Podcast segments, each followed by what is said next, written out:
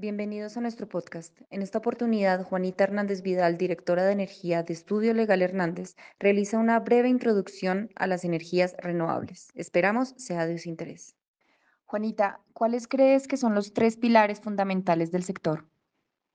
Eh, el sector de la energía es un servicio público, ¿no? Como tal, eh, eh, y por ser un servicio público, es un sector regulado.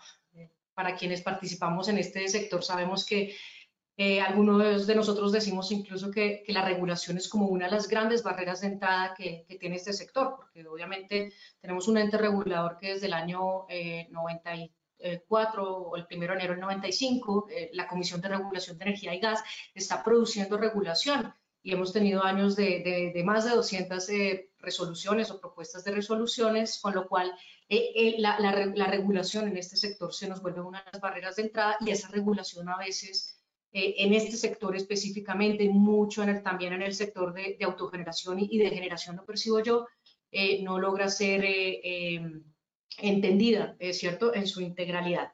Sin embargo, en principio, el sector de la, de la energía es un sector de libre entrada. ¿Esto qué significa? Yo no necesito solicitarle al Estado un título habilitante para el inicio de la ejecución de la actividad. veámoslo en contraste, por ejemplo, con la actividad minera o la actividad de hidrocarburos, donde sí tenemos que ir ante algunas autoridades para solicitar títulos mineros o contratos de explotación. En el caso de la energía eléctrica no es el caso. No, no, no tenemos que recurrir a ninguna autoridad para que nos autorice el ejercicio o el inicio de, de, la actividad de, por ejemplo, eh, instalar pan, eh, sistemas de autogeneración o eh, instalar plantas de generación. Sin embargo, sí tenemos que cumplir con una serie de permisos, ¿cierto? Eh, que ya eh, para muchos de ustedes son bien conocidos, temas ambientales, cumplimiento de temas regulatorios, cumplimiento de estructuras eh, societarias, para, por ejemplo, para el caso de, la empresa, de las empresas de servicios públicos. Y un poco lo que termina, digamos, estos tres pilares que vemos en esta diapositiva es la intervención estatal.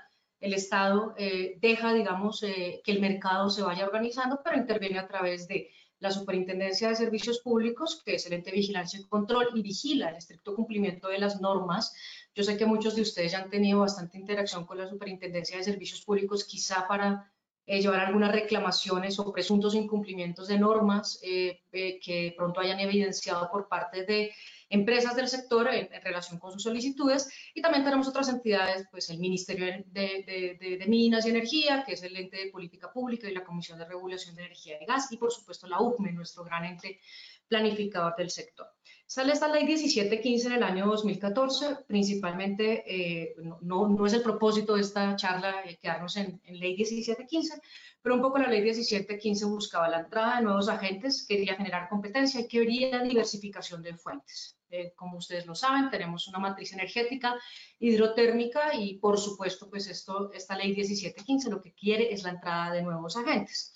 Ahora, en términos generales, en el sector de las fuentes eh, no convencionales de energía renovable, hay que considerar que no únicamente es la ley 1715, hay todo un marco normativo. Les he mencionado la regulación, pero digamos todo esto desde un punto de vista normativo parte de la constitución política, de la ley 142 del 94, que es la ley de servicios públicos, la 143 del 94, ley de energía eléctrica, la ley 1715, ley de incentivos, ¿no? Eh, realmente es más bien como una ley de incentivos y de fomento de energías renovables y de eficiencia energética, ¿no? Que es, otro eje gigante que, que, tiene la ley 1715. Y también hay que considerar dentro de todo este aspecto normativo los, de los decretos de las diferentes autoriza, autoridades, eh, Ministerio de Ambiente, Ministerio de Minas, eh, Ministerio del Interior, etcétera, y por supuesto también resoluciones de la UCME, de la ANLA, de la CREG, ¿cierto? Eh, eh, todo este ámbito normativo nos va a permitir por, eh, desarrollar una actividad en, total cumplimiento de, toda la legislación que gira alrededor de, este sector.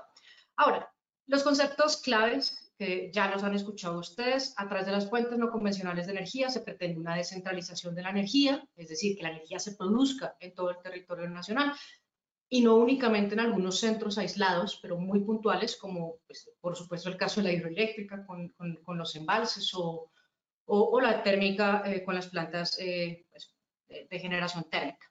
Ahora, aparece este concepto del que venimos ya hablando muchos años, el famoso prosumidor, el productor de energía, pero que a su vez es consumidor y que adopta este doble rol eh, y eh, pues obviamente en el cual está concepto muy relacionado con el concepto de autogeneración y este gran dilema en el cual eh, nos venimos moviendo desde, sobre todo desde el año 2018, ¿no? que sale la 030 y empezamos a decir todos podemos vender energía.